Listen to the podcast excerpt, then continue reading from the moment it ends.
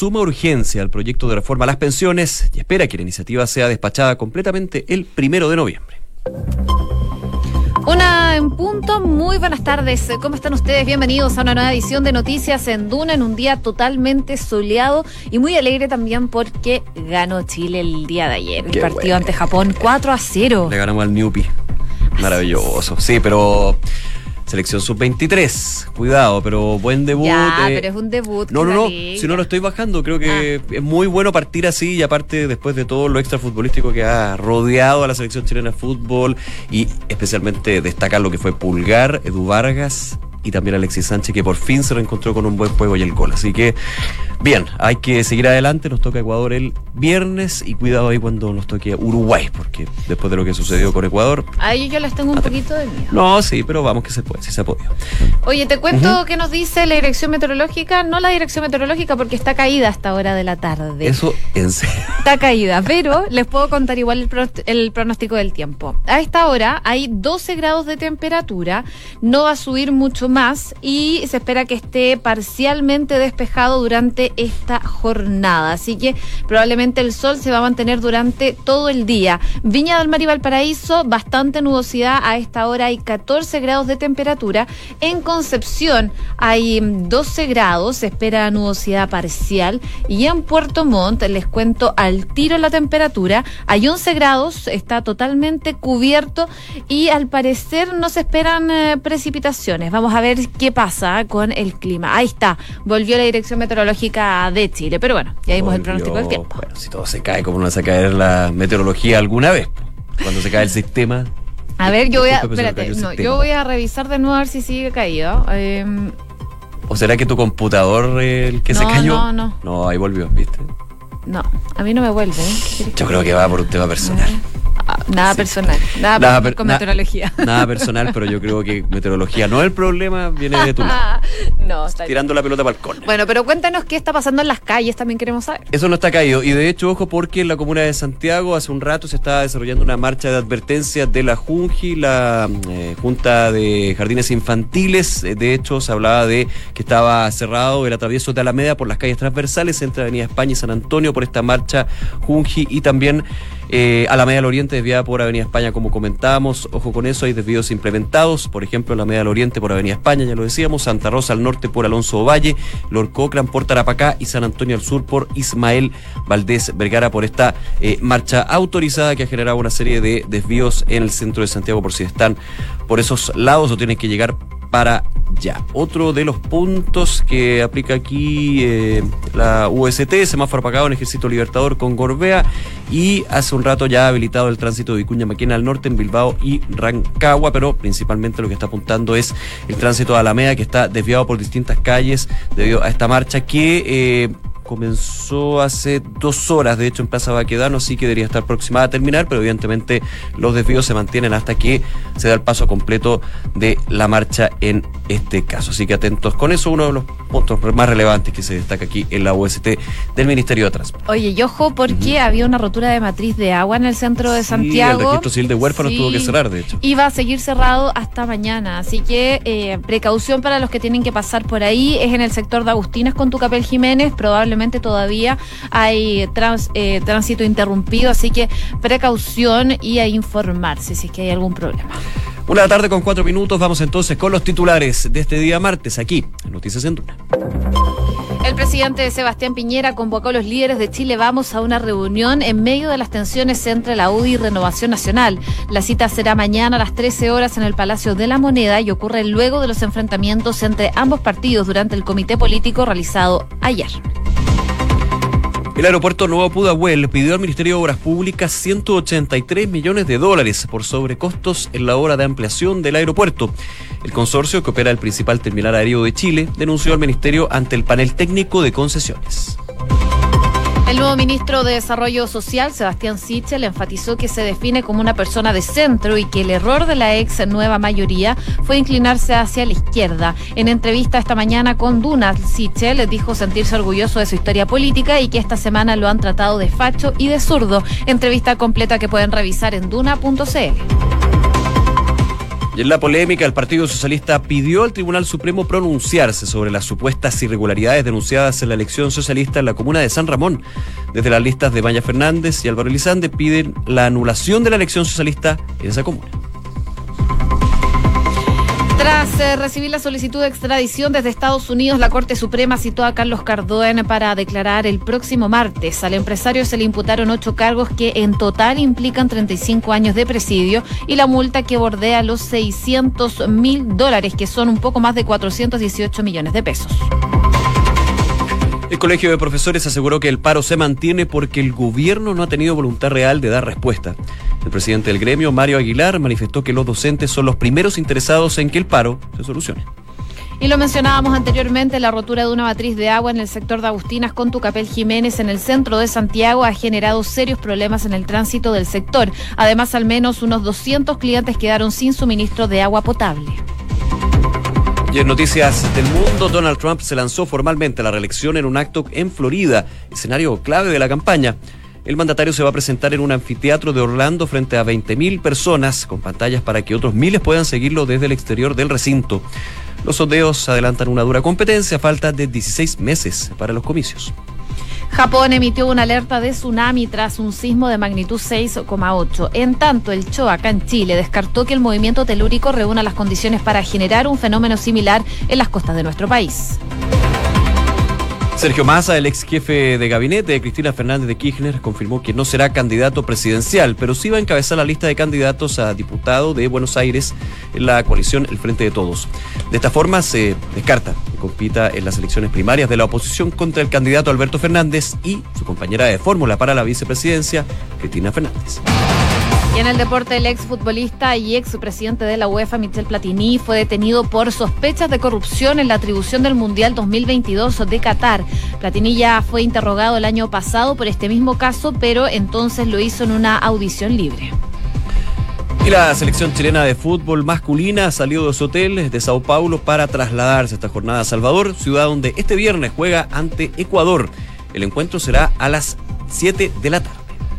Una con siete minutos, partimos revisando en profundidad las principales noticias de esta jornada. Una que ha estado desde la semana pasada tiene relación con el cambio de gabinete. Lo hemos contado, hay molestia principalmente desde la UDI por este cambio de gabinete, en donde eh, no hay personas nuevas que vengan desde ese partido. Eso ha generado una gran molestia principalmente desde la, de la presidenta de esa colectividad, Jacqueline Van Rieselberghe. Ayer se restaron del comité político que se hace en todo los lunes. No fue ella, dijo que tenía problemas ahí con el avión para llegar a Santiago. Sí, que eso lo dijo la ministra Pérez, pero, después se supo que Claro, podría haber sido, pero era más bien la señal política que se daba. Habían tenido una reunión antes con algunos personeros de la UDI y se había llegado a esa conclusión. Javier Macaya, que fue el representante finalmente del partido, eh, dijo que iba a ir porque ella había dicho que iba a ir a esta reunión. Bueno, lo concreto es que ayer no asistió la presidenta de la UDI a este comité político, pero hoy eh, y en medio de estas tensiones entre la UDI y Renovación Nacional, el gobierno decidió invitar a la moneda a la presidenta de la UDI, Jacqueline Marles Albergue, para conversar con el presidente Sebastián Piñera. de hecho, mañana a la una de la tarde va a haber una cita entre el presidente, no se imagino, yo me imagino que el ministro del Interior y otras figuras, sí, los presidentes de Chile vamos, pero ya durante la mañana, como tú decías, Jo, llegó la eh, senadora Jacqueline Van Rieselberg alrededor de las 12 de la tarde, subió por las escaleras que conducen a la presidencia, un eh, dato que de hecho ya daban los periodistas que generalmente están, todos los días en la moneda y están muy atentos a quién ingresa y quién sale del Palacio de la Moneda. Bueno, llega la presidenta de la UDI y de hecho en una nota la tercera, eh, destacable el, adjetivo acá, subió rauda por las escaleras que conducen a la presidencia, o sea, directamente a la oficina del presidente Sebastián Piñera.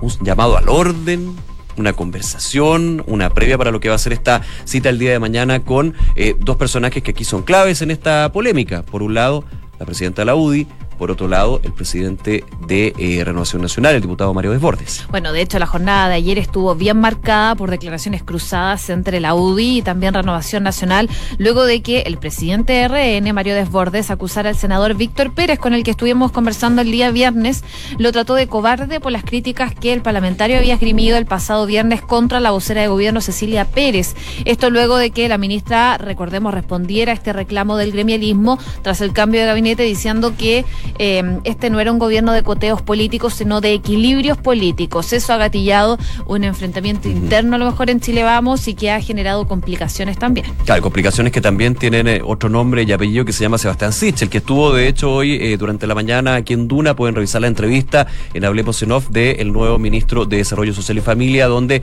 se hablan de varios temas, entre ellos cuál ha sido el recibimiento de la UDI, quien desde lo que se conoce no le gustó para nada la designación del ex vicepresidente de Corfo eh, por su eh, origen político, principalmente porque ellos querían eh, mantener a alguien de sus filas en el Ministerio de Desarrollo Social, por el concepto social que ellos señalan es muy importante mantener dentro de la UDI. Así que son varios elementos. A la cita de esta mañana que está desarrollándose y que podríamos tener algunas declaraciones de la presidenta de la UDI más adelante, los acompañó también a la senadora, el secretario general del partido, Jorge Fuentes, y también el senador Juan Antonio Coloma, que fue uno de los críticos con fuerza que se dio al principio, cuando empezaron las molestias por parte de la UDI tras este cambio de gabinete donde se hablaba de que, de hecho, él me acuerdo la frase, dijo, aquí parece que el que para, patalea es el que va a tener algún tipo de, no beneficio, pero sí algún tipo de eh, ventaja en el gobierno. Hablaba del pataleo.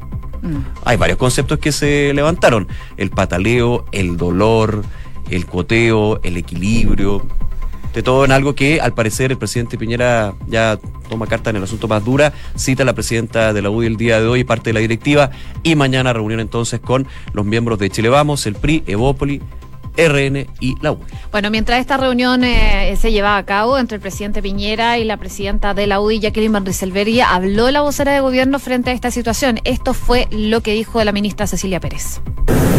El presidente ha convidado a los partidos de Chile Vamos a esta reunión para en conjunto poder abordar eh, la urgencia de pasar eh, a la acción. Señalamos que teníamos que dar vuelta a la página porque los chilenos, no solamente como gobierno, sino que particularmente como coalición de gobierno, como partidos de Chile Vamos, siempre nos han dado un solo mensaje, unidad, unidad, unidad. Y eso es lo que nosotros como gobierno hemos fortalecido Solamente una reflexión final para pasar de tema y evidentemente atentos en Duna y en Duna.0 a lo que son eh, las reacciones de esta reunión entre la presidenta de la UDI y el presidente Sebastián Piñera. No es primera vez que hay un encontrón entre los partidos oficialistas. De hecho, en gobiernos de la concertación, en gobiernos de la nueva mayoría, en el primer gobierno de Sebastián Piñera, siempre se dan este tipo de situaciones. Pero yo me adelanto un poco y ahí me pueden cobrar ustedes la palabra. Yo creo que van a terminar con la clásica frase muy política de hay que cuidar las formas. Yo creo que vamos a terminar un poquito en eso y eh, dar vuelta a la página. Ya se dijo ese concepto después del comité político de ayer, pero me tinca que el hay que cuidar las formas va a ser una frase que vamos a escuchar quizás en las próximas horas. Que no digo que sea malo, pero evidentemente es para dar también cuenta de que eh, entre los partidos, claro, pueden mostrarse muy amigos, pero cuando estamos ahí en la moneda hay una situación que es bastante más compleja en la interna y se puede dar. Una de la tarde con 13 minutos. Escuchas Noticias en Duna con Josefina Stavrakopoulos y Nicolás Vial. Bueno, y uno de los temas que estuvo muy presente durante la mañana y que va a continuar estando ahí en la agenda es lo que está pasando entre el Ministerio de Obras Públicas y el aeropuerto eh, del consorcio Nuevo Pudahuel. ¿Por qué? Porque Nuevo Pudahuel está responsabilizando a la cartera, el Ministerio de Obras Públicas, eh, por una serie de sobrecostos que ha debido enfrentar la construcción de la modernización de este principal terminal aéreo de nuestro país. Según el documento que fue firmado por el gerente general de Nuevo Pudahuel, salude a mayores costos y perjuicios derivados de atrasos eh, imputables al MOP en el proceso de revisión y aprobación de proyectos de ingeniería definitiva. Esto es lo que dice principalmente este documento que fue firmado por el consorcio Nueva Pudahuel. Y lo que pide la empresa es una compensación total eh, que llega a los 4,6 millones de UF, que equivale a eso de 183 millones de dólares. Queremos hablar de este tema con el subsecretario de Obras Públicas, Lucas Palacios, que ya está al teléfono aquí en Duna. Muy buenas tardes, subsecretario, ¿cómo está? Buenas tardes. Buenas tardes, Josefina. Buenas tardes, Andrés. ¿Cómo están? Hola, ¿cómo está, subsecretario? Eh, primero que todo, el eh, nuevo ministro de Obras Públicas, Alfredo Moreno, dijo que esto es un abuso y que se va a buscar eh, mantener lo que son los el derecho de Chile, finalmente, el derecho del Estado. Pero le hago la pregunta ahí, ¿por qué puede ser abusivo si un privado que tiene un contrato con el Estado alega de que las revisiones han sido lentas, de que finalmente las aprobaciones han generado un sobrecosto que está dentro de los contratos y que dentro de ese mismo contrato que se firmó para la ampliación del aeropuerto eh, exige algún tipo de compensación. ¿Por qué hablar inmediatamente de un abuso? Por lo siguiente, primero contextualizar, Andrés, que eh, nosotros cuando llegamos al gobierno en marzo del año 2018, es un hecho evidente que el aeropuerto mostraba un atraso relevante. Que habían venido arrastrándose del año 2016. Nosotros revisamos nuestros equipos técnicos, existían solo tres personas que estaban revisando más de mil eh, planos de ingeniería. Triplicamos ese equipo y de esa forma podemos darle mejor ritmo y ir recuperando el tiempo perdido. Sin embargo, en ese momento la concesionaria estaba preparando una reclamación al panel de concesiones, que es el organismo eh, que, se ha, que se ha creado justamente como para poder resolver estas discrepancias que pudieran existir entre las partes.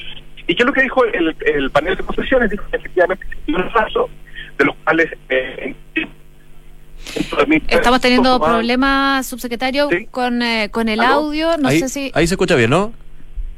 Sí, ahí sí, yo lo escucho bien. Ahí sí, perfecto. perfecto. Es que estoy pasando cerca del aeropuerto, así que a lo mejor hay un Justo, justo. Hay, hay, hay, hay, una interferencia quizá no menor.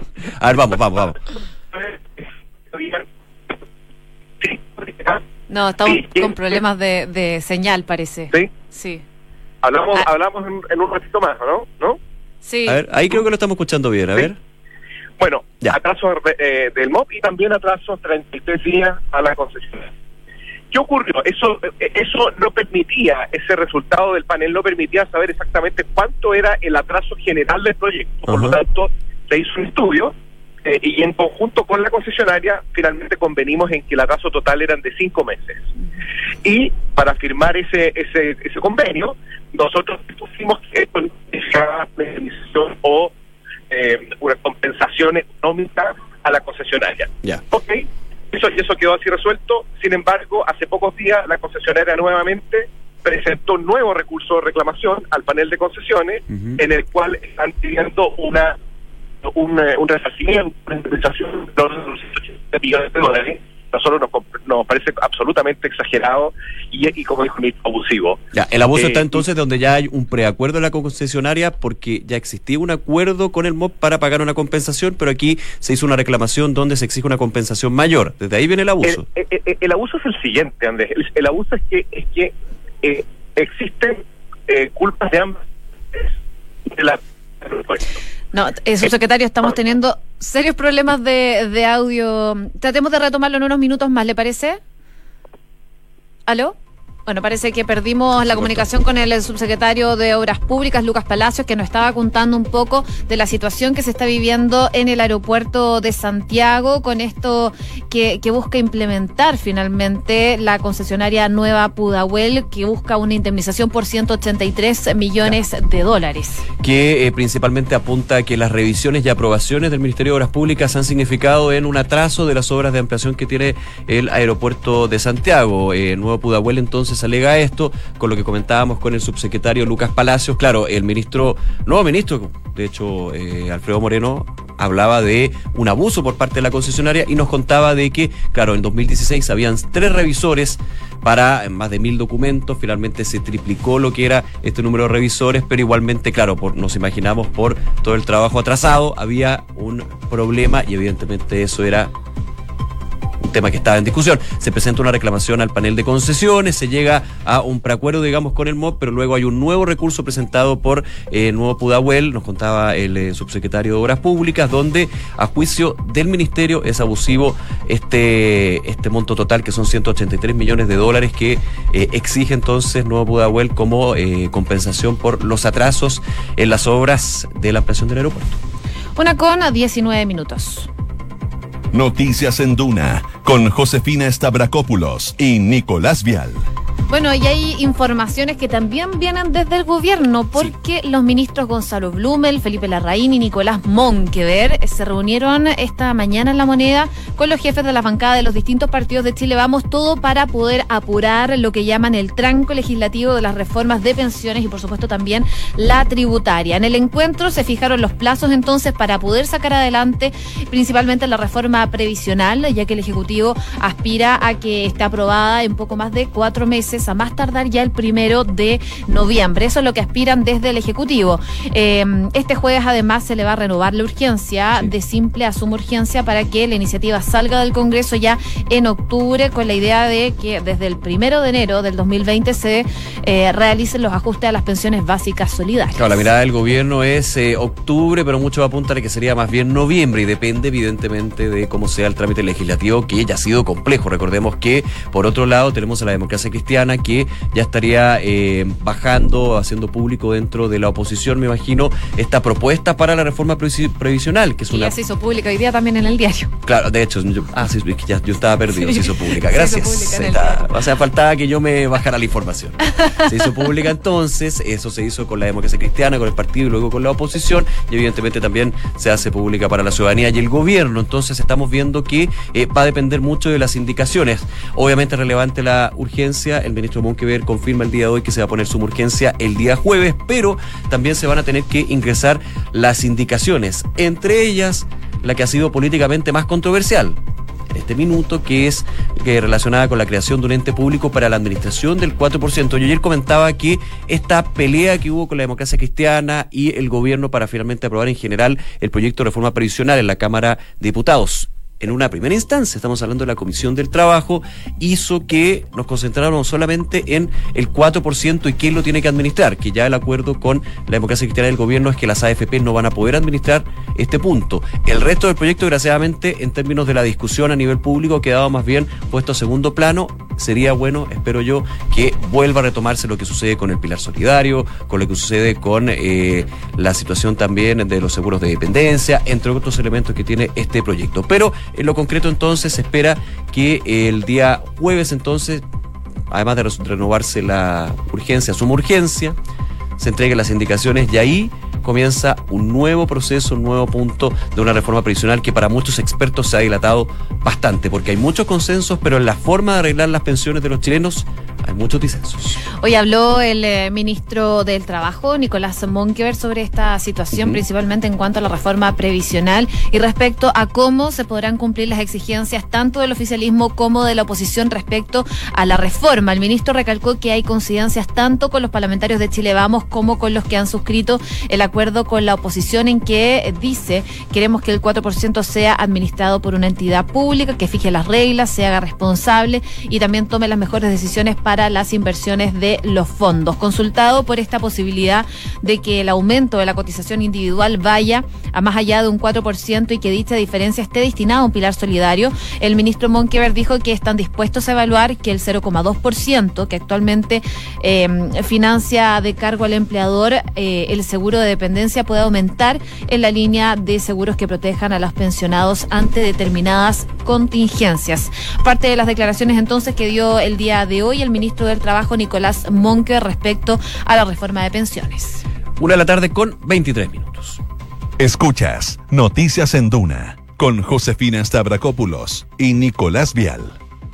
Oye, y Venezuela eh, vuelve nuevamente a ser portada de los principales medios, principalmente por las acusaciones que se están dando contra el líder opositor, presidente encargado Juan Guaidó, respecto a un eventual uso fraudulento de dinero donado a militares que huyeron a Colombia. Perdón, la oposición venezolana presenta esta eh, denuncia por el uso fraudulento de este dinero eh, donado a militares. El líder opositor Juan Guaidó aseguró que su administración no maneja ningún dinero donado por agencias internacionales para ayuda humanitaria a Venezuela, como tampoco dispone de los recursos recaudados en el concierto, ¿te acuerdas tú que Sí. se realizó en eh, El febrero en territorio colombiano? Ese mismo. Sí.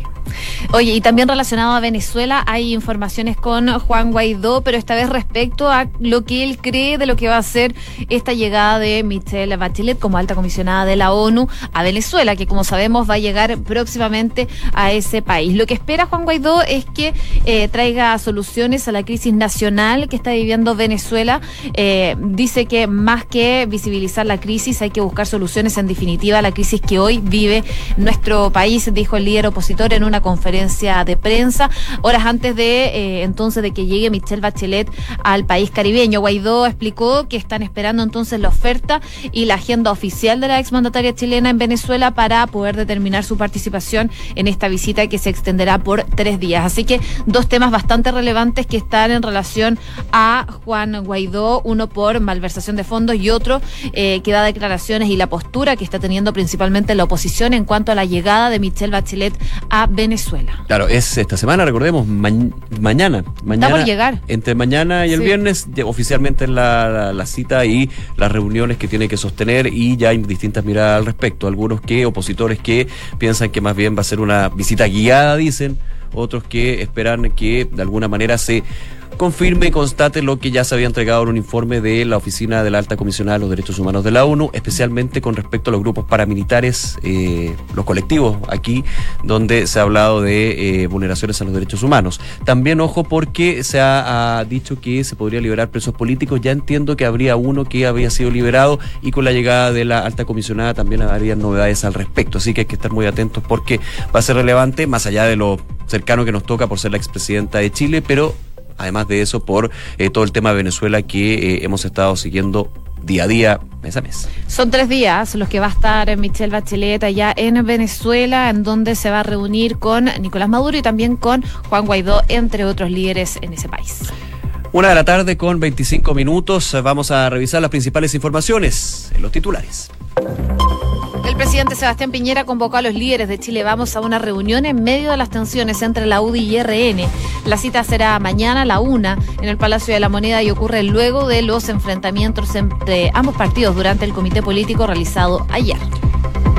El aeropuerto Nuevo Pudahuel pidió al Ministerio de Obras Públicas 183 millones de dólares por sobrecostos en la obra. El consorcio, que opera el principal terminal aéreo de Chile, denunció al Ministerio ante el panel técnico de concesiones. El nuevo ministro de Desarrollo Social, Sebastián Sichel, enfatizó que se define como una persona de centro y que el error de la ahora ex nueva mayoría fue inclinarse hacia la izquierda. En entrevista aquí con Dunal Siche, eh, dijo sentirse orgulloso de su historia política y que esta semana lo han tratado de facho y de sur.